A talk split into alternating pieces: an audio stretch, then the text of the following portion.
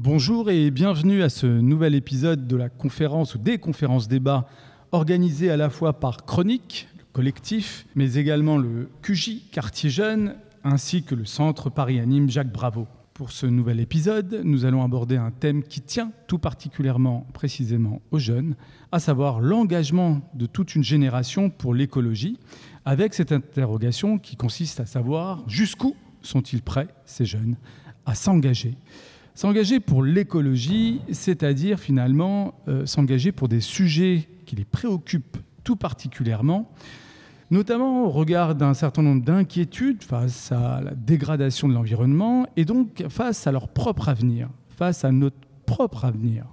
Si les jeunes de 16-30 ans développent une diversité de regards et d'analyses sur la crise écologique, un grand nombre s'informent, se forment, se mobilisent en faveur d'une prise de conscience et d'une action publique ou privée, en tous les cas collective et individuelle, à la hauteur des enjeux. Ils sont prêts, ces jeunes, à se mobiliser dans la lutte contre le dérèglement climatique, mais parfois, faut bien l'avouer, soit ils ne savent pas toujours comment concrétiser cet engagement, soit il y a tout un débat, une interrogation euh, quant aux limites de cet engagement ou encore euh, quant au rapport de la légalité ou à la légalité de cet engagement.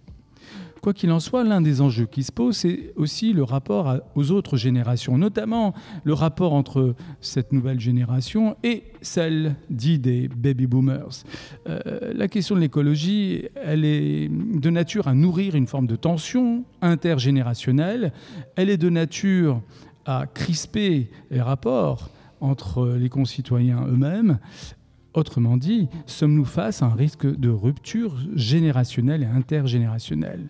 Les jeunes sont-ils prêts à radicaliser leur mode d'action s'ils continuent à cultiver ce sentiment de ne pas être entendus, de ne pas être écoutés par de gouvernants qui appartiennent, pour la plupart d'entre eux, à une autre génération? Pour euh, discuter de ces différents éléments, de ces différentes interrogations, la parole sera donnée, comme d'habitude, à un certain nombre de jeunes, aux profils différents, et qui vont se présenter les uns après les autres. Bah, bonsoir, moi je m'appelle Malik, j'ai 20 ans, je suis ici en service civique euh, au QJ. Euh, je suis très intéressé par l'écologie, c'est un sujet qui forcément va nous toucher dans les prochaines années, nous les futures générations. Donc c'est pour ça que je me suis dit que ça pouvait être très intéressant aujourd'hui d'en parler, de faire un débat avec d'autres jeunes, avec vous aussi. et euh, voilà, tout simplement. Hum, moi, c'est Diaby, j'ai 19 ans. Je suis en première année de BTS et pareil, c'est un sujet qui m'intéresse et c'est pour ça que je suis venu ici, pour en apprendre un peu plus. Merci.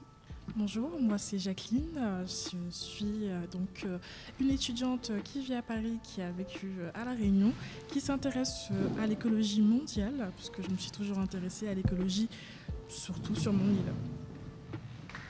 Enfin, et moi, c'est euh, John, du coup. Euh, j'ai 27 ans et euh, je me suis intéressé peut-être un peu plus tard à l'écologie, mais j'ai quand même décidé d'en faire mon métier. Donc, ce sera avec grand plaisir que je participe à cette discussion. Bon, bah, très bien, merci à tous. la première question, elle est très simple. comment, enfin, quel est votre rapport à l'écologie et est-ce que vous vous engagez en faveur de l'écologie et sous quelle forme?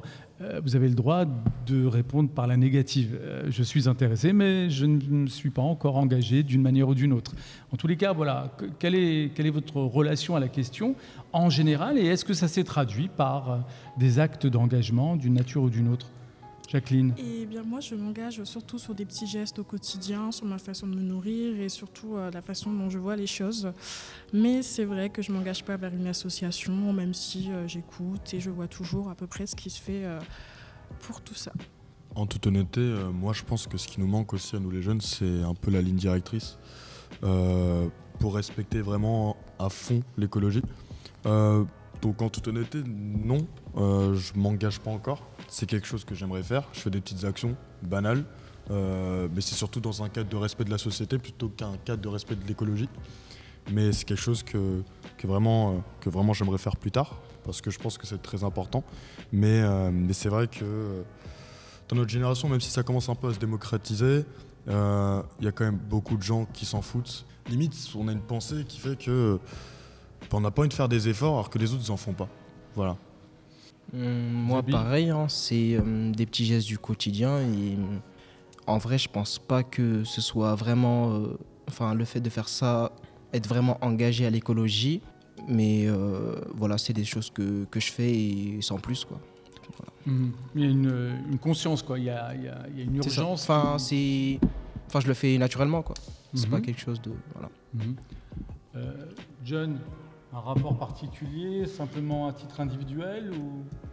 Ben, en fait, euh, c'est intéressant parce que par rapport à ce qui vient d'être dit, parce que c'est vrai que quand on est, enfin, on fait tout, de suite le rapprochement entre jeunes et écologie, mais euh, au final, euh, on est assez, euh, on est un peu livré à nous-mêmes dans le sens où euh, bah, personne nous explique vraiment euh, le, pourquoi du comment, euh, tout, l'aspect en fait systémique du problème, euh, du fait que la société, bah, est quand même basée sur euh, la destruction de la planète parce qu'il faut consommer des ressources, transformer des ressources, produire, etc.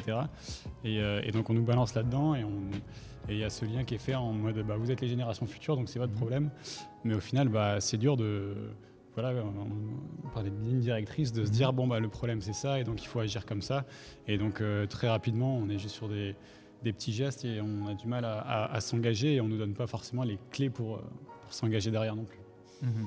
Alors c'est intéressant parce que on pourrait se dire tiens mais euh, ok ils, mettent les uns les autres en avant une, forme de prise de conscience mais euh, ils ont du mal à, traduire tout cela en actes. Euh, et ça renvoie en vérité à la question de la place euh, de la puissance publique de l'État en particulier et euh, là pendant qu'on discute euh, aujourd'hui à nouveau le Conseil d'État vient de mettre un nouveau coup de pression si j'ose dire euh, à l'État lui-même eu égard à son inaction en matière de lutte contre le réchauffement climatique et contre d'autres pans de la lutte en faveur de l'environnement. Donc en vérité, ce que vous mettez en avant fait écho à une question plus large, c'est de savoir euh, bah, comment fait-on collectivement et à travers ceux qui nous représentent, est-ce qu'ils sont à la hauteur euh, de, notre prise de conscience de l'urgence écologique? Euh, très concrètement, qu'est-ce que vous, vous pourriez demander de manière urgente bah, à l'État, à la puissance publique, pour être à la hauteur de l'urgence écologique? À quoi vous, à quelle mesure, quelle est l'urgence à votre avis euh, à l'échelle précisément collective, puisque à l'échelle individuelle, grosso modo, vous nous dites que voilà, vous avez conscience et que vous faites à peu près ce que vous pouvez. Euh, J'aurai plaisir à revenir dessus pour savoir ce que ça donne très très concrètement. Mais euh, voilà, qu'est-ce que vous attendez de, l'État, de la puissance publique, donc y compris à l'échelle des collectivités territoriales? Qu'est-ce qu'elle pourrait faire ou qu'est-ce qu'il pourrait faire et qu'il ne fait pas du tout ou assez de votre point de vue? Moi, je dirais que ce qui me pèse le plus en termes d'écologie, c'est la destruction de l'environnement et la destruction des, habitats des nouvelles espèces. Avoir des, espèces, je veux dire, des espèces animales. Et euh, j'aimerais, j'aimerais que ce soit ça qui soit le plus mis en avant avant le reste.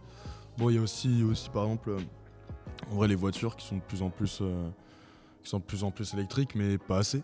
Et je pense que ce serait déjà un gros pas pour aller vers l'avant et pour que un peu pour que ça s'améliore quoi tout simplement. Ok. Diaby, une, une petite, enfin, vous percevez une urgence, une mesure que pourraient prendre les autorités publiques pour répondre un peu à votre prise de conscience écologique Si Bah- vous aviez le pouvoir, tout simplement. bah, élargir un peu cette, euh, ce, enfin, cet engagement euh, plus euh, aussi euh, vers euh, les banlieues, tout ça, parce que c'est un peu des zones qui sont, euh, je Les trouve, banlieues, les quartiers populaires, les plus quartiers largement. popu- ouais, je pense que c'est des zones qui sont un peu euh, délaissées par ce, ce mouvement-là. Ce serait, ce serait bien de faire de la, de la sensibilisation, euh, plein de choses, euh, et comme ça, il y aura plus de monde qui pourra. Enfin voilà quoi. Mhm. Alors c'est très intéressant, on aura certainement euh, l'occasion d'y revenir, mais derrière le, le vœu que, que vous venez d'exprimer, euh, alors pour le coup, c'est il y a vraiment un- des enjeux de politique publique extrêmement lourds, parce que euh, voilà, vous pourriez très bien avoir un responsable politique en face de vous pour vous dire oui, oui, mais bien sûr, mais bien sûr que les quartiers populaires doivent faire l'objet euh, d'une attention particulière, mais en vérité, ça demanderait, ça demande beaucoup d'investissement et c'est ce qui euh, explique aussi une forme de passivité. Parce que, notamment, pour être très concret, les logements dans les quartiers populaires sont par- parmi les moins bien lotis pour euh, résister au réchauffement climatique, c'est-à-dire qu'ils sont euh, mal isolés, notamment, etc., etc. On aura l'occasion d'y revenir, mais euh, cette question est très très importante et elle renvoie finalement à, l'inégalité devant, les effets du changement climatique. Euh, Jacqueline Moi, je dirais que c'est d'appuyer en fait des actes euh, qui peuvent améliorer donc l'environnement, surtout euh, donc au niveau de la sécheresse. On se rend compte que une majorité des étudiants ne savent pas vraiment ou des jeunes ne savent pas vraiment ce que ça veut dire la- les gaz à effet de serre ou des mots de définition très simples qu'ils entendent parler tous les jours, mais l'État n'en parle pas. Donc, Mm. euh, il reste que sur des mots qui se focalisent et des petits actes automatiques qu'ils font tous les jours, donc recycler, faire attention à ce qu'on mange. Mais finalement, les actes qui font vraiment bouger euh, de façon collective, l'État n'en parle pas. Euh, Donc un déficit d'information, Mhm. c'est ça? Ok. Et vous, John? Euh, moi, je crois beaucoup au, partage du pouvoir et justement, euh, peut-être que il faudrait que euh, l'État et le pouvoir public cessent de vouloir essayer de faire entre guillemets euh, seul et essayent plutôt de construire avec euh, les gens. Il y a eu quelque chose qui a été très intéressant euh, qui s'est produit, même si ça n'a pas donné grand-chose. C'était la convention citoyenne. euh, pour le climat, donc grosso modo, c'est on prend, on tire au sort des citoyens et puis on les forme euh, pendant six mois. Et ce qui est sorti de là, c'était euh, les propositions de loi parmi les plus euh, ambitieuses euh, en Europe. Bon, ça n'a jamais été euh, euh, appliqué, en tout cas pas les, mesures les plus importantes. Et en fait, on se rend compte que bah, si on prend des gens qui ont envie de faire des choses, euh, qu'on leur donne les moyens de s'intéresser à des sujets qui leur tiennent à cœur, euh, ils, sortent des, propositions, des plans d'action qui sont euh, très intéressants. Et euh, ce serait peut-être euh, intéressant, justement, euh, là il y a eu plein de thématiques qui ont été abordées, bah, de donner l'oc- l'oc- l'occasion à ceux qui s'intéressent à ces sujets-là de, pouvoir prendre en main des choses et avoir les, capacités à, faire. Mhm. Et en même temps, comme vous, le dites très bien, d'un côté, il y a eu un petit un élément d'audace au, au niveau de la, de la conception de la question écologique en mettant en place une convention citoyenne. Bon, en soi, l'expérience est très positive du point de vue démocratique. Ça fait écho à d'autres débats qu'on a eus ici. Euh, et en même temps, vous avez bien souligné que ça n'a pas eu beaucoup de, de- de- d'effets, du moins en traduction euh, politique et, et juridique.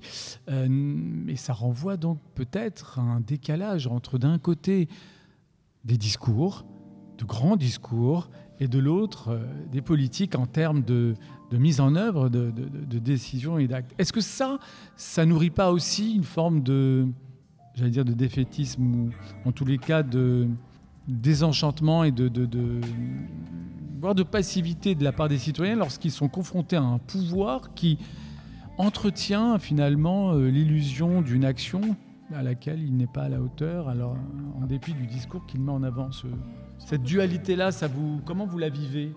Bah, c'est mal, on se sent euh, un peu. euh, on perd un peu notre pouvoir en fait en tant que citoyen. Moi j'ai l'impression que j'ai pas le même pouvoir que mes aînés, que ma grand-mère. Je réfléchis toujours à l'avenir, je me dis est-ce que je dois faire des enfants ou pas? Quand je passe à mes neveux et nièces, je me dis euh, comment je vais faire en fait pour eux? C'est une question qui me trotte alors que j'ai que 21 ans aujourd'hui. Ça, c'est vraiment ce, un questionnement existentiel que Mhm. peut produire euh, la prise de conscience des enjeux écologiques, c'est ça? C'est ça. J'ai l'impression de réfléchir pour l'État alors qu'il y a des gouvernements qu'on doit faire confiance pour eux. D'accord. Et le sentiment d'être un peu seul, face, euh, d'être isolé Oui, De- bah, totalement. En Mhm. fait, on se sent un peu euh, resserré et prise euh, sous l'emprise de quelqu'un à qui on n'a pas confiance, mais on n'a pas le choix de faire confiance. D'accord. Et vous, euh, est-ce que ça renvoie pas à une, euh, un sentiment, enfin, à question vraiment démocratique, de, de, de- de sentiment d'être un citoyen non en- pas entendu, pas assez entendu, voire euh, Ah mais totalement. inaudible euh, Ah mais totalement. Non mais totalement, mais j'allais faire une petite remarque, mais c'est... Elle est, peut-être un peu drôle carrément, mais euh, euh, c'est liberté euh, d'action. c'est qu'on on- on veut tous en France en tout cas que ça s'améliore pour la plupart, d'un point de vue écologique.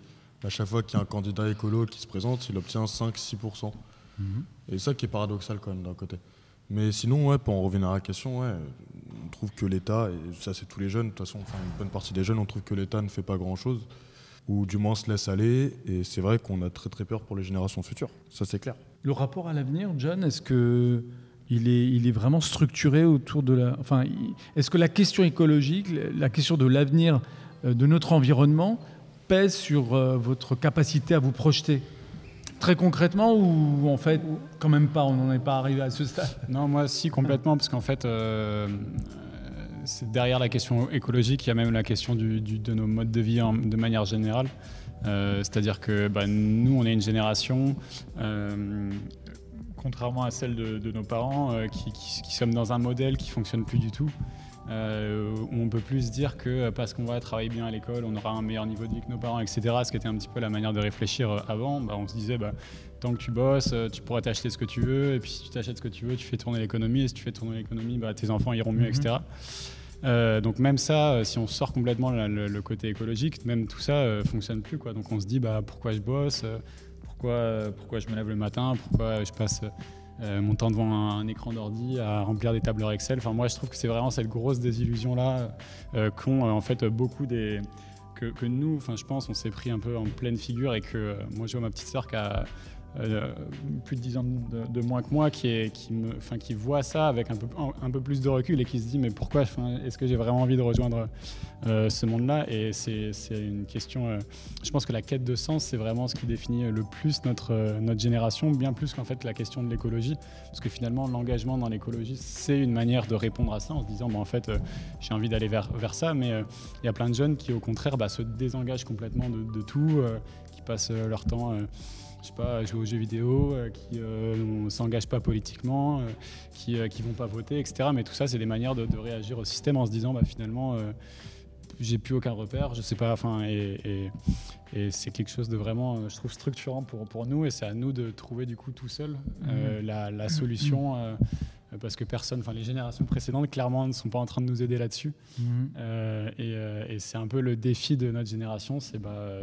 trouver, trouver une nouvelle manière de faire société, une nouvelle raison de d'avancer ensemble. Quoi. Il y a effectivement ce sentiment d'un vrai décalage, voire d'un fossé entre un groupe hyper conscient, hyper mobilisé et hyper actif, et donc hyper engagé, euh, et on reviendra sur la question du degré de radicalité de l'engagement des jeunes dans, les mouvements écologistes ou écologiques. Et de l'autre, une forme de passivité qui peut s'expliquer de différentes manières. Euh, Diaby, par exemple, de, de, votre point de vue, dans les quartiers populaires, s'il y a une forme de passivité, c'est moins parce qu'on n'y croit pas ou parce qu'il y a une urgence économique et sociale qui s'impose encore avant? Il y a une urgence voilà, l'urgence économique et sociale domine et fait qu'elle euh, neutralise d'autres urgences, y compris écologiques Ou est-ce que progressivement, il y a aussi une prise de conscience écologique parmi euh, vos camarades? Hmm. bah, Je pense qu'il y a un peu de, tout en vrai. Je rejoins Malik sur ce qu'il a dit euh, concernant l'État qui fait un peu les choses à moitié. par exemple, vous avez dû le voir, le fait que les poubelles vertes et jaunes et un mhm. truc différent, mais qui mhm. tombe dans le même sac. Ça, c'est un exemple de. Enfin, c'est vraiment un, mhm. truc de faire euh, les choses à moitié. Et euh, je comprends peut-être que. Enfin, pas vraiment, mais que l'État n'est pas la, la logistique euh, nécessaire pour pouvoir faire ce genre de choses, que ce soit par rapport aux éboueurs ou un truc comme ça. Ben, J'ai une petite anecdote aussi par rapport à ça.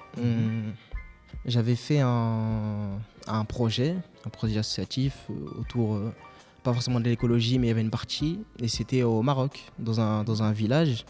Et voilà, il y avait une collecte de déchets, une sensibilisation, installation de poubelles dans un village, tout ça. Sauf que le problème, c'est qu'il y avait des poubelles, tout ça, mais il n'y avait pas de, déchetterie ou de centre de tri. Et du coup, ça s'accumulait, et on revenait au point de départ. Et, et honnêtement, on a un peu fait ça pour, pour rien. Hein. Enfin, c'est difficile à dire, mais c'est le cas s'il y a pas de si c'est pas fait en entier euh, mhm. c'est ça revient strictement à rien ouais, si c'est pas pensé globalement s'il n'y a pas la mise en place d'un dispositif mm. complet etc Donc, je pense les initiatives individuelles même dans un dans une entité collective comme une association mm. ça peut vite être limité dans les mm. effets bah, je pense que c'est pas forcément la faute des, des jeunes même s'il y en a beaucoup qui s'engagent que ce soit même dans les quartiers populaires ou tout mhm. ça mais euh, voilà, chacun a sa part de, responsabilité. Je pense que l'État devrait faire les choses euh, correctement aussi. Je pense qu'il y a aussi euh, un côté un peu fantasmique, c'est-à-dire que les jeunes, comme tu disais Malik, que oui, les personnes qui souhaitent être, qui se mettent dans tous les, les élections, qu'il n'y a que 5%, peut-être parce que l'État ne fait pas trop son travail dans le sens en disant que oui, c'est possible, cette action est possible, et que c'est pas un fantasme, c'est pas un rêve qu'on vous vend en fait Parce que parfois, quand on se dit, oui, mais est-ce que c'est vraiment possible de réduire les, effets, les, les gaz à effet de serre? Est-ce que c'est vraiment possible de réduire la sécheresse, etc. Il y a des personnes qui pensent sincèrement que c'est fantasmique, que c'est qu'un rêve en fait qu'on souhaite projeter aux gens. Et je trouve que bah, l'État ne montre pas vraiment, les actes ne dit pas vraiment que c'est possible et que c'est pas en fait que de l'imaginaire. Euh, il ne croit pas forcément dans, dans l'urgence ou dans le, le, Dans le côté possible en fait de l'acte, de ce qu'on peut faire en fait. Et dans le risque aussi. -hmm. Parce qu'il y a aussi cette dimension. Euh, la question n'échappe pas à tout ce qui a trait à la désinformation, fake news, etc. Bah, vous savez mieux que moi que bah, la, la, thématique même du réchauffement climatique, avant de s'imposer, elle a dû faire face précisément à des campagnes de désinformation, de, de déni. Euh, Aujourd'hui, j'ai l'impression qu'on a quand même dépassé ce stade, mais il n'empêche, euh, il reste encore des poches de résistance quant à la réalité à la fois du, réchauffement climatique et de ses effets. Comment ça se traduit autour de vous? Est-ce que vous avez l'impression que c'est plutôt maintenant admis ou il reste encore une forme de défiance quant à l'acceptation de la réalité d'un réchauffement climatique? Personnellement, moi, dans mon entourage, dans mes amis, même dans ma famille, etc., non, tout le monde, tout le, monde le sait. Tout le monde en a conscience. Par exemple, c'est marrant, c'est marrant qu'on parle de ça parce que hier, on était à un bar, par exemple, avec des amis. Il a commencé à grêler. Sauf qu'on est le 9 mai. On a commencé à faire des blagues, oh, le réchauffement climatique, le réchauffement climatique. Sauf que c'est pas des blagues. c'est je pense que c'est dû à ça. Donc non, non, c'est accepté, euh, en tout cas pour ma part, par, euh, par tout mon entourage. Mais aujourd'hui, combien le font Combien font vraiment des efforts? Je peux en compter deux, trois dans mes amis qui vraiment euh, défendent cette cause, mais, mais, le reste, non. Et moi, le premier, je le dis. Donc, donc voilà. Mmh, ouais, c'est un peu pareil. Euh, quand je vois des, des chiffres, enfin la plupart des gens qui voient des chiffres qui sortent, euh, si en 2050 t'as la data ou un truc, la planète Les va projections. brûler. Oui, c'est ça, les projections. T'en as qui, qui acceptent peut-être le fait que ça sert un peu à rien et continuent leur mode de vie sans pouvoir, euh, enfin sans se préoccuper de, de ça. Et euh, enfin voilà quoi, pas Ouais, mais à euh, à il y a une remise en cause même de, de, des- Ah, pas forcément. T'en as qui- ou de la réalité. T'en as qui vivent avec et t'en as qui, t'en as qui agissent un minimum quoi. Alors ça, c'est une vraie, une vraie question parce que elle renvoie à- plus largement à la vraie question qui se pose à, à la fois à la puissance publique et à nous en tant qu'individus. C'est quelle est la forme de réponse qu'on peut apporter? Est-ce qu'on doit s'adapter ou est-ce qu'on doit rompre avec finalement les racines du mal entre guillemets C'est-à-dire que grosso modo, on a accepté, ou plutôt, euh, vous me corriger, euh, John, euh, mais euh, a priori, le lien entre les activités humaines et le réchauffement climatique sont établis. La question est de savoir qu'est-ce qu'on fait de ce postulat, de cette réalité-là? Est-ce qu'on remet en cause radicalement notre mode de vie, le mode de production économique, le mode de consommation, avec un acte de rupture? Systémique, ou est-ce que euh, on essaie de s'adapter Et comment? Et là, pour le coup, euh, de fait, la réponse qui, qui se dessine à travers euh, à la fois le comportement, nos comportements individuels et le comportement ou les politiques publiques, c'est de s'adapter en fait. C'est la réponse qui se dessine. On n'est pas prêt à rompre. C'est l'impression que j'ai. Qu'est-ce que vous en pensez? Vous, vous, vous seriez prêt à remettre en cause votre mode de vie, mode de production, mode de consommation ou, euh, ou le, finalement le fait d'essayer de trouver euh, des réponses euh, basées à la fois sur notre capacité à innover, etc.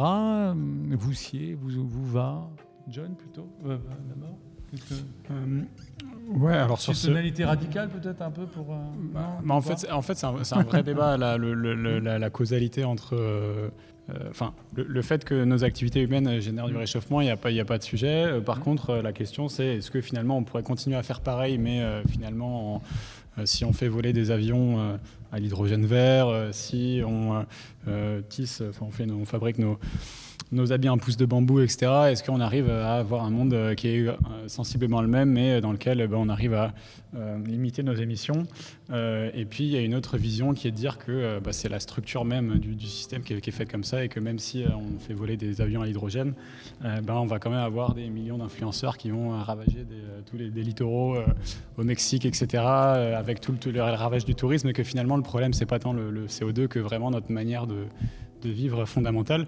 Donc après, ça c'est un, un débat ouvert. Moi, honnêtement, j'ai ma, j'ai mon idée là-dessus. Et puis c'est la question de. C'est votre idée qui nous intéresse. De, de, ah oui, c'est la question de est-ce qu'on est qu'on réforme ou est-ce qu'on fait plutôt la révolution?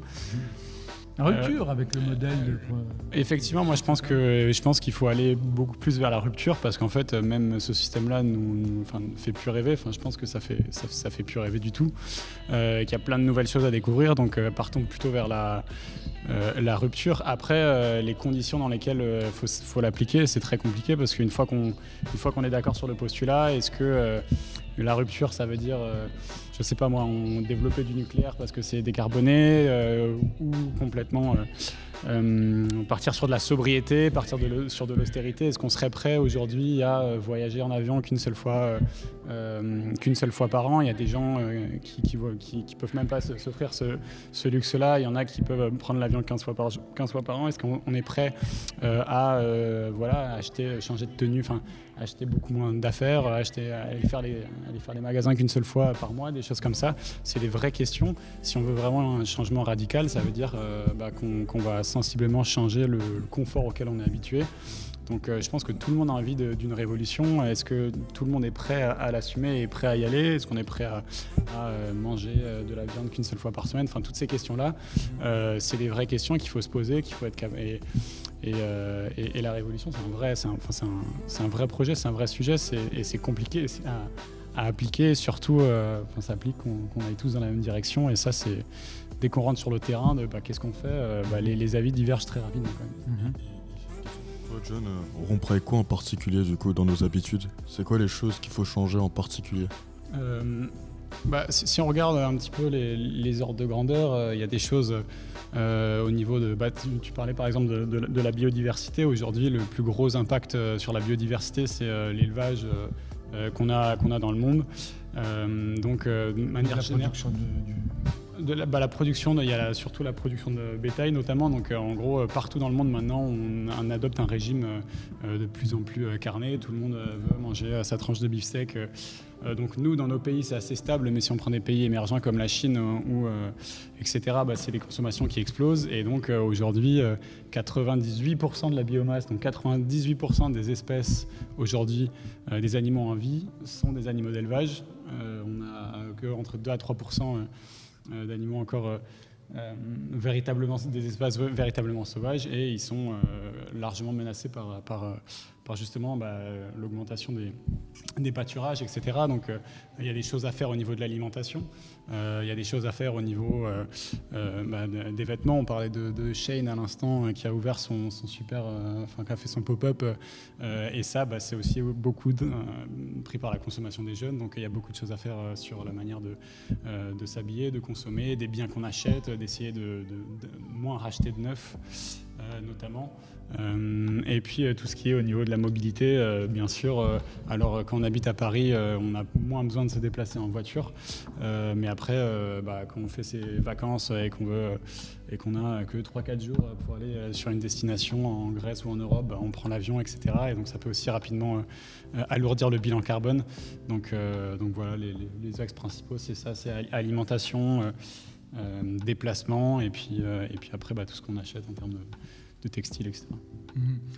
Ça, nous renvoie à chaque fois à cette euh, question voilà, de la responsabilité individuelle et en même temps à un sentiment d'impuissance parce que ça ne, se, ça ne peut se jouer qu'à notre, qu'à notre humble niveau. On voit bien que non seulement on a besoin d'une puissance publique qui puisse agir efficacement derrière, et puis, et puis une expression qui revient chez vous, tout le monde tout le monde aujourd'hui ne peut pas être conçu euh, précisément comme expression, comme formule, comme image qu'à l'échelle euh, franco-française. Justement, le monde aujourd'hui, il est désoccidentalisé, déseuropéanisé. Le monde, il est, axé, il s'est décentré vers l'Asie avec des ordres de grandeur qui nous dépassent. Euh, voilà, la Chine, c'est 1,4 milliard. Et l'Inde, même chose, près de 3 milliards d'habitants. C'est là où finalement, peut-être, euh, l'avenir de cette question va se jouer. Et la question, c'est de savoir quel est le levier qu'on a. Quel est le levier qu'on a pour influencer alors euh, ces États, ces puissances, ces sociétés civiles, en sachant que les, les systèmes de valeurs et les objectifs macroéconomiques ne sont pas de même nature. Regardez la manière dont la population indienne est capable de supporter des degrés de, pollution qui seraient, de notre point de vue, insupportables. La question, de la même manière que la question du débat aujourd'hui, c'était l'engagement des jeunes jusqu'où on pourrait aussi poser la question de savoir euh, notre capacité à accepter, notre capacité de résilience face à la pollution, jusqu'où euh, aussi. C'est aussi euh, un questionnement qu'on est obligé de, poser. Et donc, donc c'est, un, type d'élément, un type d'observation qui est de nature à, nourrir un peu bah, une forme de, de, désarroi, je dirais. Qu'est-ce que vous en pensez, vous? Déjà, ce que j'ai remarqué pour en revenir au tout le monde, mhm. euh, c'est que tout le monde n'a pas la possibilité de respecter l'écologie euh, comme tout le monde, justement. Mhm. Euh, pour ma part, j'ai été amené à beaucoup voyager dans ma vie. Et par exemple, bah, vu que mes parents sont, algériens, je suis beaucoup de fois parti en Algérie. Et j'ai vu que là-bas, bah, par exemple, il y a des amas de poubelles dans la rue, etc. Et c'est horrible mais parce qu'il n'y a pas de poubelle en fait. Il n'y a pas de moyen de jeter ces déchets là-bas. Mhm. Donc c'est super compliqué. Et c'est le cas de beaucoup d'autres pays. J'ai fait, j'ai fait d'autres pays, etc. En Afrique, j'ai fait des pays en, en Europe, euh, en Europe, mais côté, euh, côté ancienne euh, Yougoslavie, etc. Donc des pays qui sont très très pauvres. Et c'était pareil. Mhm. Et, et c'est juste que bah, malheureusement, le tout le monde, bah, bah, il, bah, il peut, enfin, il peut pas y avoir tout le monde en même temps, mhm. mais je pense que ça doit venir des grandes puissances. Donc la France est une grande puissance, ça doit venir des pays comme ça, qui doivent montrer l'exemple, qui doivent limite peut-être aider aussi les pays qui peuvent pas forcément euh, euh, respecter l'écologie comme ils devraient le faire parce qu'ils en ont pas les moyens tout simplement. Donc, euh, donc voilà, donc le tout le monde, je pense que je pense que le tout le monde, il part des exemples des, pays, des grandes puissances quoi, tout simplement. D'autres remarques ou idées sur cette question? Non. Bah, moi je vais réagir. Euh, ça a enfin, ça pourrait paraître théorique, mais vous savez que c'est l'une des grosses questions qui se posent lors des euh, principales conférences internationales euh, autour des questions de réchauffement climatique et de ses coûts au pluriel. la question, elle est très simple. C'est comment répartir le coût finalement et, et, les effets de ce réchauffement climatique, dans la mesure où le discours des pays du Sud consiste notamment à dire, écoutez, finalement, ce, phénomène, il est dû, il est lié à votre enrichissement, à votre développement, c'est-à-dire la révolution industrielle euh, née à la moitié du 19e siècle jusqu'aujourd'hui. Et on en paye tous le prix aujourd'hui. Donc si vous voulez que on ne reproduise pas finalement votre modèle de production, etc., il va falloir nous aider d'une manière ou d'une autre, par une, par une aide financière, technique, technologique, etc.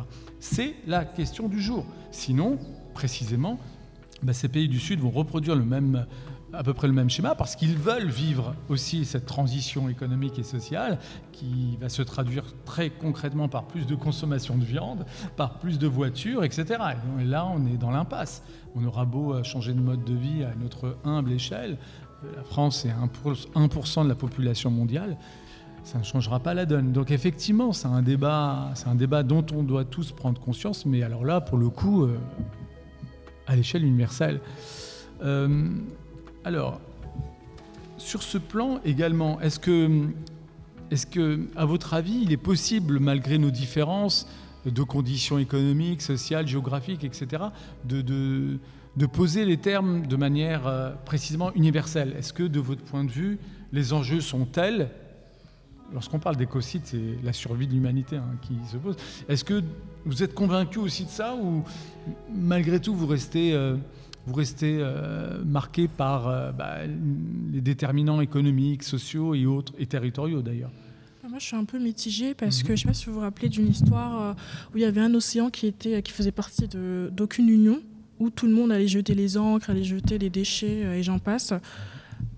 Donc, si déjà ils n'arrivent pas à respecter donc l'océan, la biodiversité, comment vous souhaitez qu'ils fassent la part des choses au niveau coût pour l'écologie, en fait, pour l'humanité?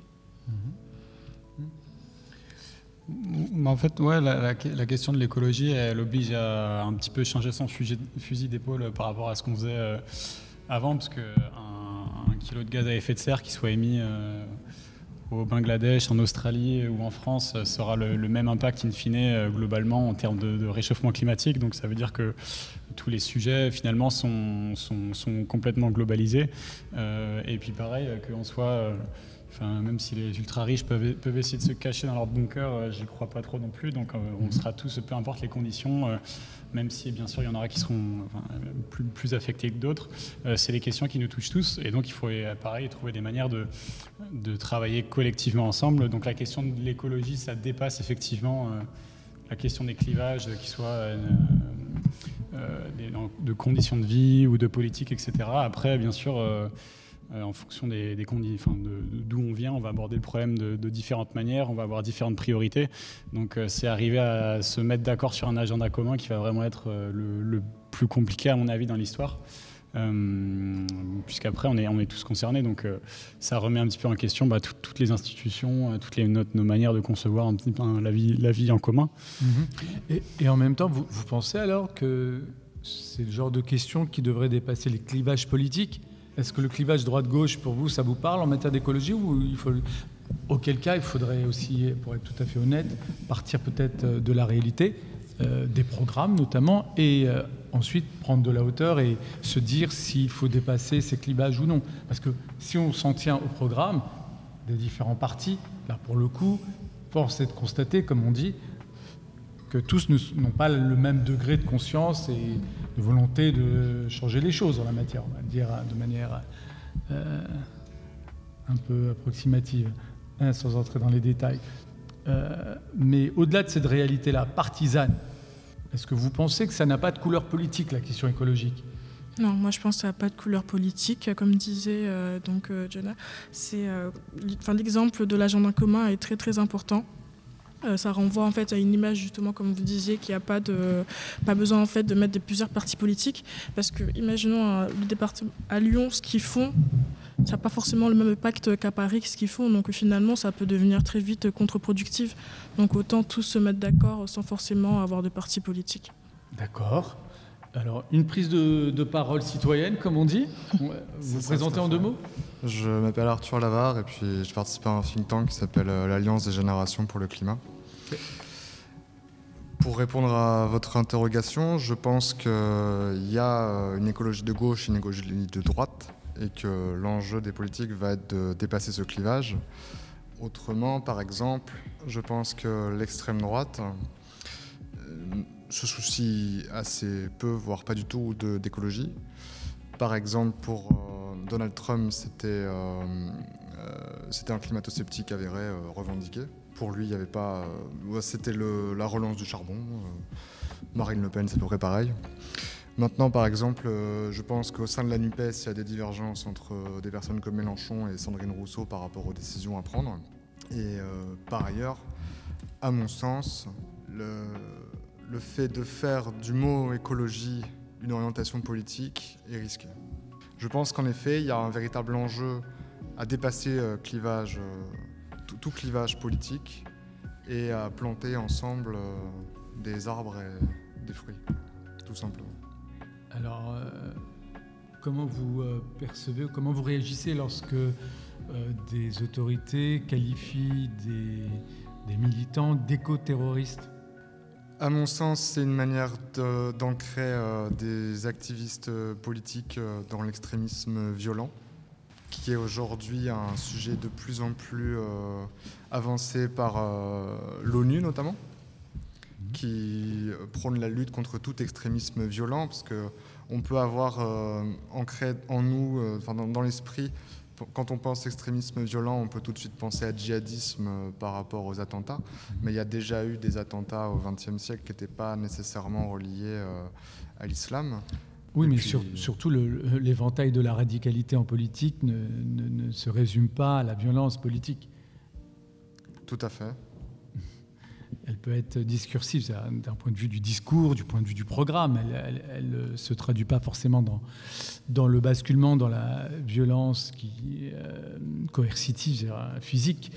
Euh, je, le précise parce que précisément, il suffit de voir un peu les réactions face euh, à tel ou tel euh, micro-événement consistant pour euh, certains jeunes de jeter de la peinture inoffensive à l'endroit de telle ou telle œuvre sans la remettre en cause, sans l'affecter fondamentalement. Et il y a quand même une disproportion dans la réaction, même si c'est recherché en réalité, ça on pourra en discuter, mais le décalage entre l'acte et l'appréciation de l'acte, est-ce que ça nourrit à la fois ce qu'on s'est dit au début, à savoir peut-être un décalage entre une génération d'activistes et de l'autre une société euh, euh, ben, qui est gouvernée par, euh, pas forcément des boomers, mais en tous les cas des responsables d'un certain âge, on va dire, et qui, précisément porte un regard très critique.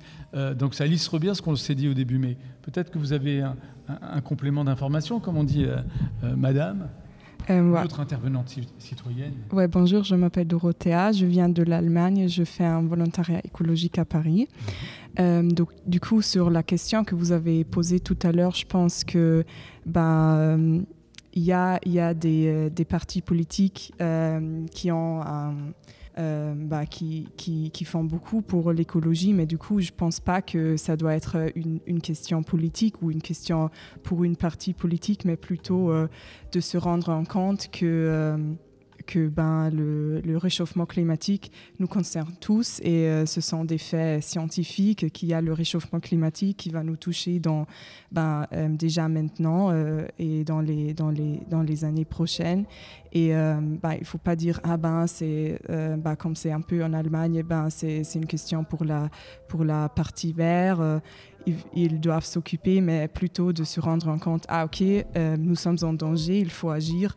Et après, euh, ce que vous avez dit avec les, avec les, les militantes qui... Euh, ben, où il y a les, les, médias qui disent ah ben c'est trop c'est trop ouais, c'est trop radical je suis d'accord que ben il faut il faut discuter de la forme de, de, proteste mais je trouve bien que qu'on parle de ça parce que ben on, valorise euh, le, le, sujet de, l'écologie et on parle de ça. Je trouve, ce que je trouve un peu dommage, c'est qu'on ne parle pas forcément des enjeux écologistes, mais, euh, écologiques, mais plutôt de la forme de proteste. Et là, je, je, je voulais, moi, je, ben, je trouve bien le, le euh, d'être actif et être militante, mais ben, il faut discuter quelle forme et, et le mieux ou euh, ouais. Oui, donc vous, vous n'êtes pas très convaincu par ce type de d'action qui consiste euh, à viser une œuvre, à viser un établissement, à viser pour essayer de délivrer un message? Non, vous êtes plutôt contre non, je ne suis pas, euh, pas contre, mais euh, je, je, je, crois qu'il faut, ben, il faut ouvrir euh, l'espace, il faut, il, faut, il faut mieux valoriser de ce qu'on parle et pas dire Ah, ok, vous êtes extrémiste et ça finit ici. Il faut plutôt se demander pourquoi est-ce que les gens font, ont choisi cette forme de, de militantisme parce qu'il y avait aussi des manifestations de Fridays for Future euh, mhm. ou de Greenpeace et là personne personne euh, s'est demandé pourquoi est-ce que les gens euh, font ça après les gens qui qui ben, par exemple comme la dernière génération qui font cette action-là, ben, ils sont vraiment une grande urgence d'agir et de faire quelque chose. Et ouais, mais ça, c'est mhm. pas beaucoup discuté, à mon avis. Alors c'est très intéressant ce que vous dites parce que on voit bien incontestablement le lien entre cette crise écologique et la crise démocratique, si on vous entend bien, et c'est euh, étayé par euh, les prises de parole de ces, jeunes activistes. C'est parce qu'ils ont le sentiment de ne pas être entendus qu'ils passent à l'acte euh, sous cette forme qui, est considérée comme radicale en soulignant que parfois, effectivement, elle, est, illégale. Euh, mais, mais c'est une justification de nature politique et démocratique. Nous ne sommes pas entendus, donc pour être entendus, nous allons passer euh, à l'action sous une forme qui va vous faire réagir, vous les boomers. Ouais, si je peux me permettre un, petit commentaire là-dessus, euh, en fait c'est ça qui est intéressant, c'est-à-dire qu'effectivement l'écologie ça concerne tout le monde. Euh, effectivement euh, sur le papier ça devrait dépasser les clivages, mais en fait en, termes de modalité d'action, bah, comment est-ce qu'on fait? C'est là où bah, du coup bah, les différents partis, les différents, mais même tous les différents citoyens en fait vont avoir un avis différent sur ce qu'ils ont envie de faire, ce qu'ils devraient faire. Et c'est là où je trouve que l'engagement justement des jeunes est, intéressant. C'est qu'en fait tout est à inventer, tout est à construire. Euh, et c'est ça qu'il faut. Enfin, c'est ça le vrai, débat, le vrai sujet de l'écologie, c'est comment est-ce qu'on traduit ça en actes et comment on arrive à se mettre d'accord. Euh, et c'est ça qu'il faut, qu'il faut inventer, euh, en particulier bah, les générations plus jeunes. Alors, pour rebondir, quand j'utilisais l'expression d'extrémisme violent, c'était plutôt pour citer d'ailleurs ce que disent euh, les médias et euh, plusieurs personnalités politiques euh, au sujet d'actions comme le blocage de l'autoroute il y a quelques jours. Je cataloguerai pas le jet de peinture ou d'huile sur des œuvres comme de l'extrémisme violent, mais en effet, comme vous dites, c'est une activité, une action, je pense, illégale qui n'apporte pas forcément du sel dans la soupe parce que D'après moi, ça, j'ai déjà dit ça d'ailleurs, euh, dans réaction à un post de Philippe Zawati euh, sur, euh, sur LinkedIn.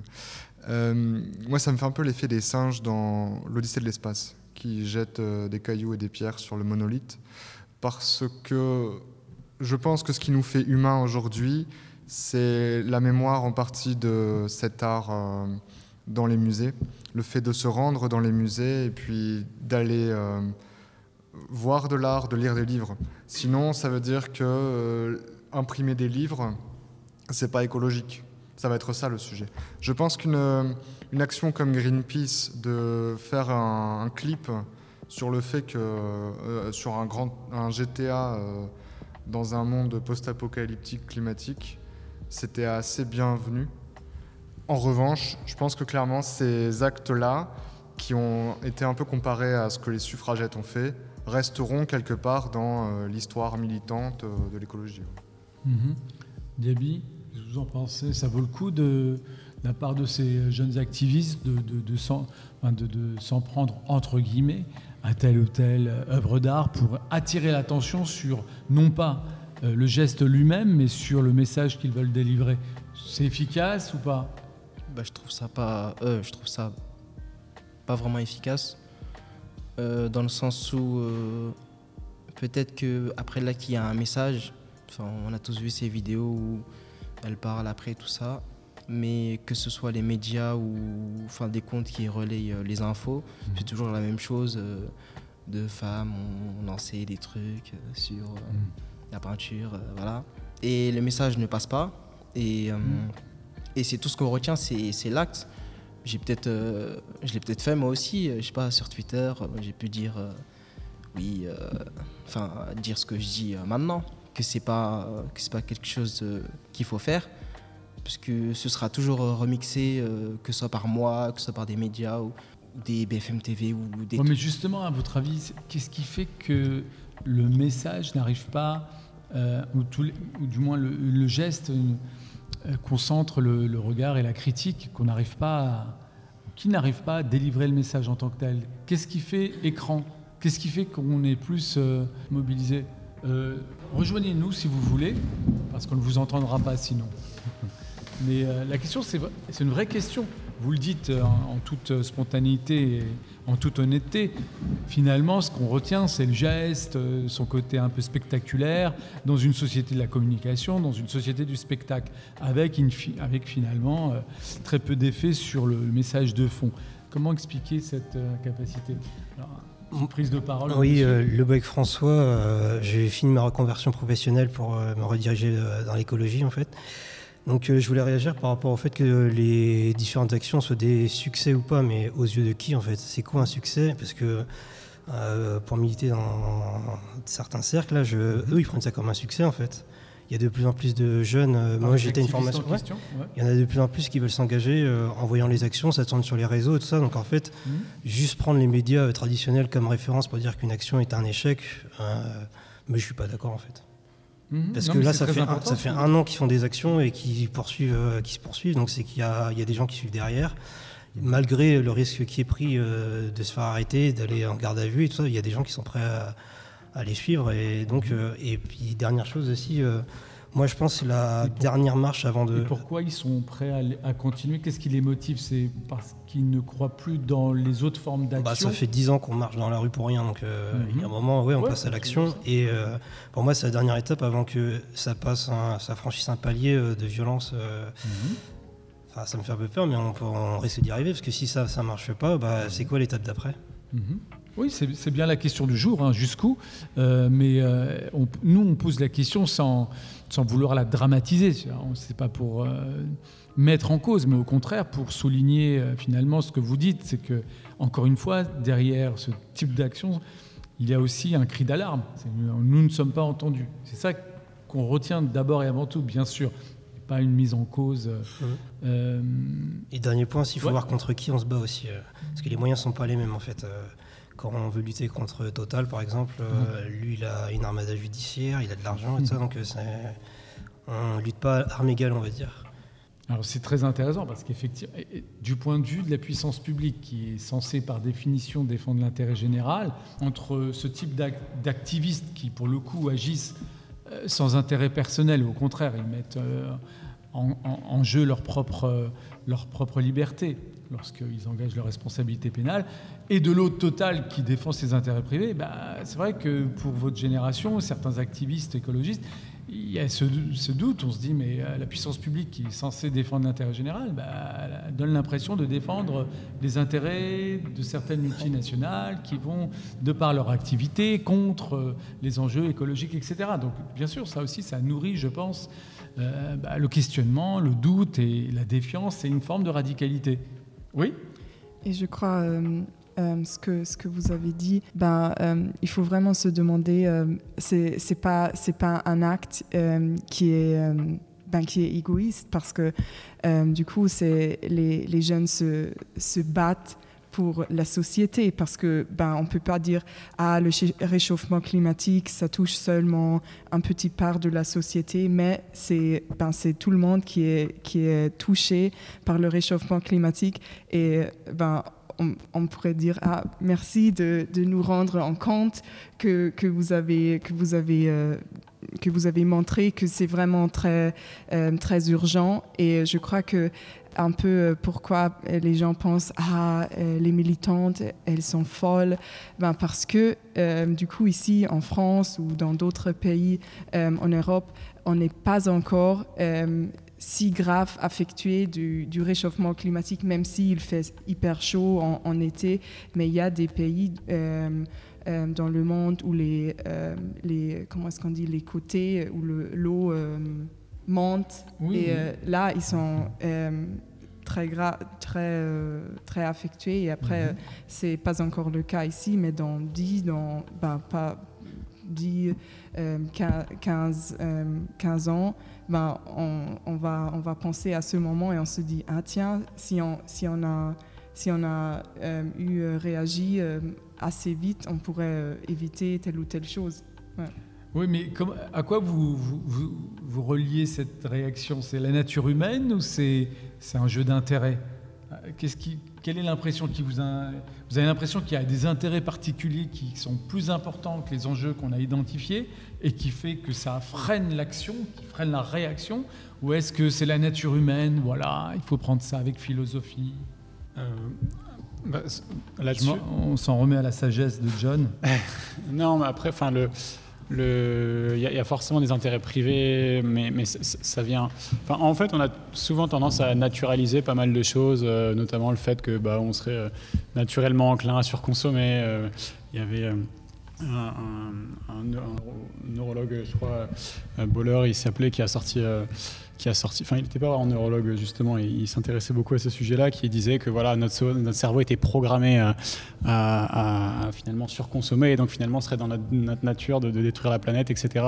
Euh, en fait, euh, je pense qu'on est tous intégrés dans une société qui aujourd'hui est complètement mondialisée, on fonctionne tous de la même manière, mais c'est lié à un système économique qui est historiquement situé. Euh, ça n'a pas toujours été comme ça. Et en fait, il y a pas mal de choses dans notre manière de, bah, de, nous comporter qui sont liées à ce système-là et qu'on peut bah, trouver des manières de reconstruire une manière de faire euh, différente et qui nous permettrait d'avoir euh, une action plus, plus soutenable. Il y a tout un tas d'anciennes traditions, euh, d'anciennes tribus qu'on se trouve en Amazonie qui malheureusement sont en train de disparaître, qui ont vécu là-bas pendant des millénaires.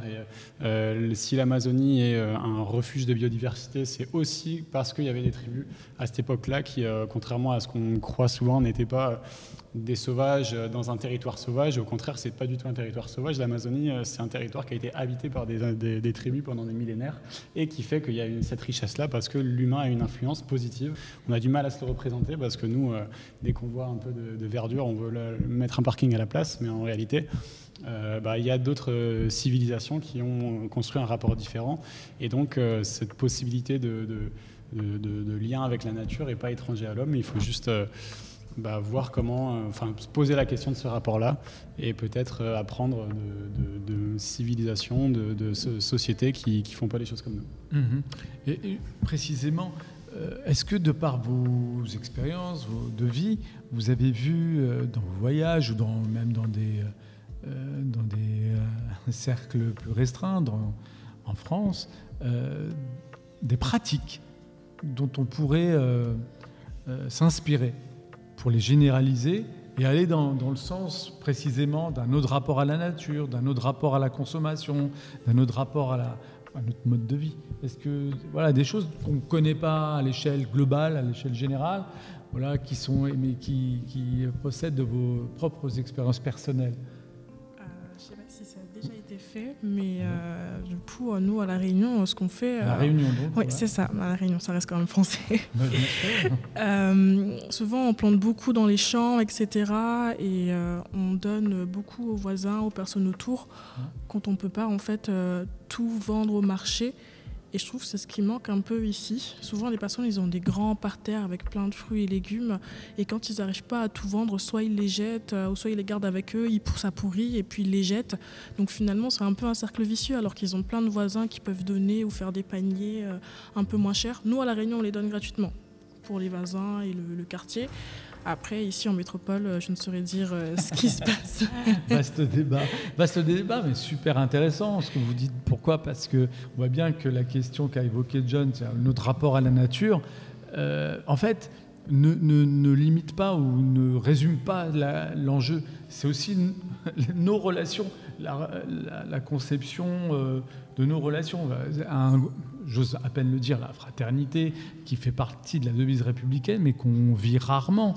Et pour utiliser peut-être un mot plus, plus assumé, mais rarement pratiqué, la solidarité. La solidarité. Et quand on avait mis comme euh, postulat de départ précisément la question de savoir si on devait dépasser, remettre en cause ou pas notre mode de vie, notre mode de production, bah, on a vu des images, on continue de voir des images qui correspondent pour le coup non pas à des fantasmes mais à des réalités. C'est le choix notamment du système de distribution euh, alimentaire qui préfère jeter, euh, encore une fois, euh, détruire donc des aliments de première nécessité plutôt que les, la distribution au nom bah, de la solidarité, au nom de, de besoins primaires. donc, et ça n'a pas l'air de de, questionner énormément, alors même que, pour utiliser un terme qui a été utilisé euh, ici, c'est systémique. Ça renvoie aussi à la question écologique. On ne va pas s'en sortir si on ne résout pas aussi ce type de, choix, hein, parce que c'est un choix. Un choix euh, que je ne qualifierai pas ici, mais qu'on peut rattacher malgré tout à ce qu'on appelle un système capitaliste. Je referme la parenthèse. Euh, moi j'ai un autre exemple, euh, j'ai pas vu directement, mais en regardant des vidéos, euh, moi je suis originaire du Rwanda en fait, il y a le problème des gorilles des montagnes là-bas.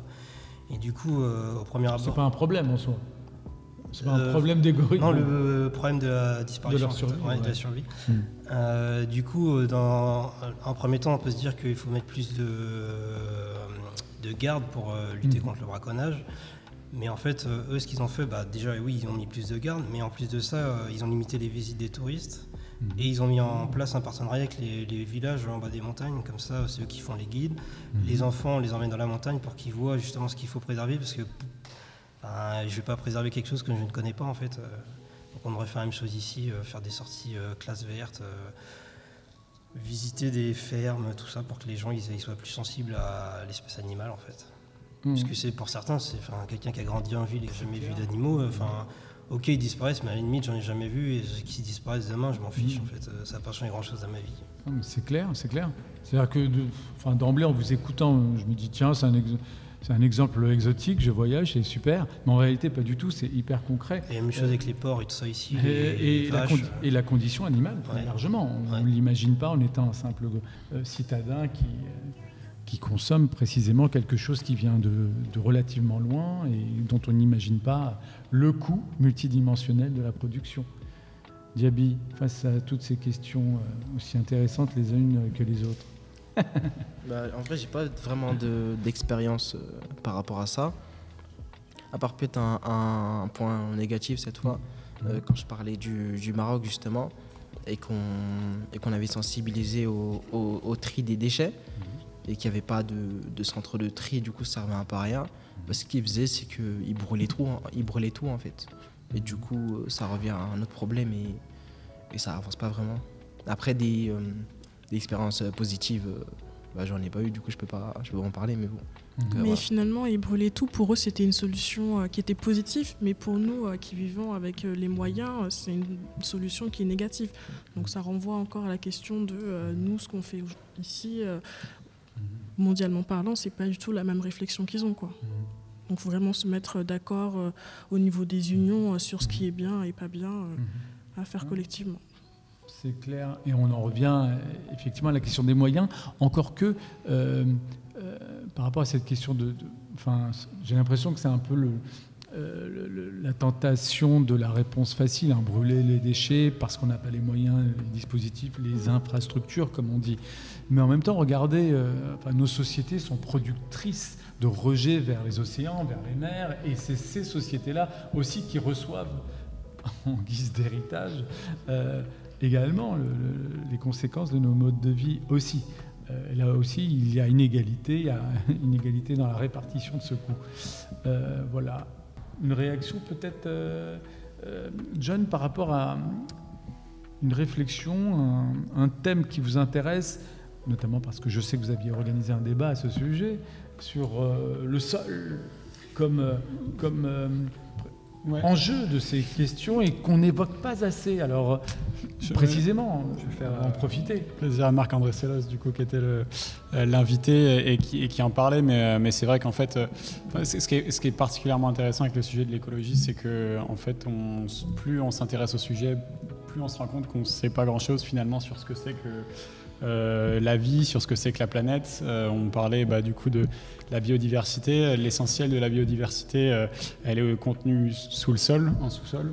Il y a tout un, tout un tas, tous les processus de, notamment de décomposition de la matière qui, permet de nous fabriquer nous aussi, sont mis en place par les sols et voilà, et c'est là qu'on fait pousser l'ensemble de, de, notre alimentation. Y compris celles qu'on va donner à manger aux animaux qu'on mange ensuite. Euh, donc on est très dépendant des sols, de leur fertilité. On, commence à peine à comprendre comment ils marchent et on en a déjà recouvert euh, la plupart par des autoroutes, par tout un tas de bâtiments, des parkings, etc. Donc ça aussi c'est un, sujet. Le, traitement des sols dans l'agriculture, les pesticides, etc. sont aussi des sujets. voilà, on parlait de euh, au Maroc, on brûle les déchets. Ici, on, alors on les brûle plus, même si on le faisait avant, mais on va les envoyer dans d'autres pays qui se débrouillent avec. Euh, on exporte aussi les industries polluantes. C'est comme ça qu'on arrive à tenir nos engagements au niveau de l'Union européenne. on fait ce qu'on peut, John. On en délocalisant euh, ce qui pollue le plus dans des pays qui n'ont pas les mêmes pour qu'il aille Pardon, Jacqueline? Ils délocalisent pour qu'ils aillent euh, donc euh, mettre euh, feu aux poubelles et aux déchets dans les autres pays, mmh. pour pas que la France soit responsable. Donc, donc, donc c'est clair, c'est des sujets. en fait, on se rend compte que les solutions aujourd'hui, c'est d'abord des solutions bah, de, c'est pas forcément des solutions techniques, mais des solutions de bah, comment, comment on s'organise ensemble, c'est des solutions, des, questions de, société, de comment, comment, comment on travaille ensemble. Euh, et c'est ça qui est, que je trouve passionnant avec ce sujet, c'est qu'en fait, euh, derrière la question de l'écologie, il y a vraiment la, question de notre social et de comment on décide de vivre ensemble sur cette planète. Mhm. Et quand vous dites, oui, c'est une question hyper riche, on en apprend toujours, à travers, qu'est-ce que vous avez appris récemment sur l'enjeu, les enjeux autour du, sol très concrètement? Parce qu'encore une fois, on n'en parle pas beaucoup. Outre la bétonisation, alors là pour le coup ça revient en force et c'est très bien je trouve, euh, parce qu'il y a eu une politique publique de la bétonisation en ville et là on commence à prendre conscience bah, de, sa contribution euh, au réchauffement climatique tel qu'il est, vécu euh, en ville plus largement par rapport au sol, les enjeux actuels, comment ils se posent, peut-être euh, tout ce qui a trait aux engrais, à l'utilisation des pesticides aussi. Bah, ouais, ça, ça, une pollution des sables, tout simplement. Ça, je l'évoquais, mais euh, effectivement, si on, si on, prend les engrais, les pesticides, enfin tout le sujet de l'agriculture aujourd'hui, la manière dont on nourrit les ça bloque énormément. Mais ouais, bah, c'est parce que c'est en fait concrètement, on ne peut pas nourrir la France si on euh, n'utilisent pas en masse des engrais qui appauvrissent les sols, qui font derrière qu'il y a des rendements encore pires, ce qui fait qu'on doit encore euh, augmenter l'intrant, les intrants qu'on met dedans. Mais concrètement, si demain on décide de passer euh, euh, à euh, euh, la permaculture partout, on n'aura pas du tout les niveaux à la, permaculture. Permaculture, ça c'est un gros mot, mais ou même ne serait-ce que l'agriculture biologique, mais en tout cas une, agriculture plus, enfin même le bio, etc. Ça, ça, va considérablement limiter les rendements qu'on a aujourd'hui, et donc c'est pas soutenable. donc en fait, ça, rejoint finalement la question de révolution ou, pas. effectivement, on pourrait pas changer du jour au lendemain parce que ça se traduirait bah, par des concrètement par des, par des famines. Hein. Euh, donc ça demande aussi de revoir comment est-ce qu'on, quelle pente est-ce qu'on essaye d'amorcer euh, pour euh, on n'a vraiment pas le choix si on bascule dans un modèle euh, euh, bio euh, généralisé. On n'a pas, pas, En, fait, en fait sur le papier, sur le papier, c'est possible. Après, la question, c'est la, question de la transition, c'est-à-dire qu'en fait, passer d'un modèle où je descends de chez moi et je vais dans un carrefour et puis je peux trouver tout ce que je veux à portée de main. si on passe sur du 100% local, etc., bah, ça va dépendre de ce qui a été fait dans le dans le euh, dans le champ d'à côté, sauf que bah, c'est le modèle qu'on a quitté et on a connu ce développement justement mm. parce que euh, bah, le kilomètre zéro, euh, c'est ce qu'on a fait pendant le Moyen Âge, etc. Et que, donc en fait, on, pourrait retourner à, un modèle comme ça parce qu'aujourd'hui la, société est organisée différemment, on a des technologies quand même sur lesquelles on peut, on peut se baser, mais, mais la question, c'est la question de la transition, à quel rythme, comment on veut le faire, quels moyens on veut mettre dedans, et du coup, bah, avec la question de l'urgence, on n'a pas forcément tout le temps qu'on voudrait. Euh, euh, donc voilà, c'est comment opérationnellement ça se met en place, c'est un, gros, un gros point d'interrogation encore pour aujourd'hui. Ok, on en revient toujours à cette sempiternelle question de, du mode de, vie qu'on est susceptible ou pas de bouleverser euh, au nom de nos valeurs, de nos idéaux. Un dernier mot pour, avec notre ami Ouais, c'était une question justement par rapport à comment ça marche l'agriculture en France, parce qu'à chaque fois on nous dit oui, il faut, nos agriculteurs nous nourrissent mais en vrai, euh, quand on regarde dans les carrefours, ça, les légumes, ils viennent pas de France, en fait, euh, ils viennent d'ailleurs, parce qu'ils coûtent moins cher. Et vu que la plupart des gens, ils n'ont pas les moyens de s'offrir des légumes euh, bio. ou cultivés en France, et ben en fait, la plupart de ce qu'on consomme, enfin moi personnellement, je peux prendre ça en biocop, mais la plupart des gens, ce qu'ils consomment, c'est produit ailleurs. Et nous, ce qu'on produit, c'est exporté, en fait. Donc en fait, le, c'est un peu un mensonge de dire, ah, faut sauver l'agriculture française, qu'on va nourrir les Français. Non, en fait, c'est surtout pour sauver un système qui vise à exporter en masse euh, ailleurs en fait. Bah, bah, c'est complètement ça. Euh, c'est vraiment une question de modèle. Aujourd'hui, enfin, les agriculteurs ne, nourrissent pas que les Français euh, et, inversement. si, on doit clôturer, peut-être juste sur, un, chiffre que j'ai balancé tout à l'heure et qui n'était pas tout à fait vrai sur les 3% de, de, biomasse qui est euh, sauvage. Euh, donc c'est pas la biomasse totale, c'est les mammifères. Donc c'est 3% de mammifères euh, sauvages pour 97% représentés par l'élevage, euh, les hommes et, les, animaux domestiques qu'on utilise pour, pour notre consommation, ce qui rejoint aussi un peu le, sujet de l'agriculture. mais voilà, c'est vraiment une question de modèle. Sur le papier, tout est possible. Après, quelle trajectoire pour y arriver C'est ça, en fait, la question aujourd'hui. Très bien, au moins les termes sont posés. On va terminer avec une, dernière intervention de, Madame qui va se présenter en deux mots, qui soit une observation, une remarque, une conclusion, pourquoi pas, elle de voir. Merci beaucoup. Donc, je m'appelle Grisel Meneses et je suis ambassadrice du pacte climat européen et je fais aussi partie de l'Alliance des générations pour le climat. Et j'ai suivi avec beaucoup d'intérêt votre, euh, votre échange. Euh, en fait, euh, nous, à l'Alliance des générations, on s'intéresse beaucoup à euh, la solidarité. dont vous avez parlé, la solidarité intergénérationnelle. Et en fait, on, on met en place aujourd'hui, on essaie de mettre en place des projets de transformation de territoire et de soutenir les projets portés par les jeunes. À l'échelle internationale? Euh, En France. En France. Et à l'échelle européenne aussi. Ah, euh, voilà. Et ça fonctionne? Vous êtes soutenu? En fait, euh, on s'est rendu compte que hum, les générations des aînés sont beaucoup plus représentées que les jeunes pour le moment. Et donc, voilà, on, on, est en train de chercher et de recruter des jeunes engagés porteurs de projets mhm. qui veulent euh, en fait euh, profiter de l'expérience des, mhm. Des, seniors expérimentés. Et, et, euh, je veux dire, institutionnellement, vous, êtes une simple association Vous êtes soutenu par par une structure, par un État, par une mhm. entité? Alors l'Alliance a été lancée en fin 2021 au salon Talents for the Planet et euh, c'était un mouvement au départ et on, a, on vient de... C'est une ONG quoi En fait, euh, on, on a créé un statut d'association. Oui, une ONG en fait en, droit français c'est une association. Mhm. C'est une association toute nouvelle, mhm. mais on a elle est soutenue euh, notamment par euh, Jean Joussel et, l'ancienne ministre Corinne Lepage. Et nous avons des, acteurs assez reconnus dans, notre comité des Donc vous lancez un appel aux jeunes pour venir vous rejoindre Absolument. bon, ben, très bien, l'appel sera reçu 5 sur 5, j'imagine. N'est-ce pas, Diaby? en tous les cas, merci à tous euh, d'avoir participé d'une manière ou d'une autre à ce nouvel épisode euh, des conférences débats, de chroniques et QJ, ainsi que nos amis et partenaires du centre Paris Anime Jacques Bravo.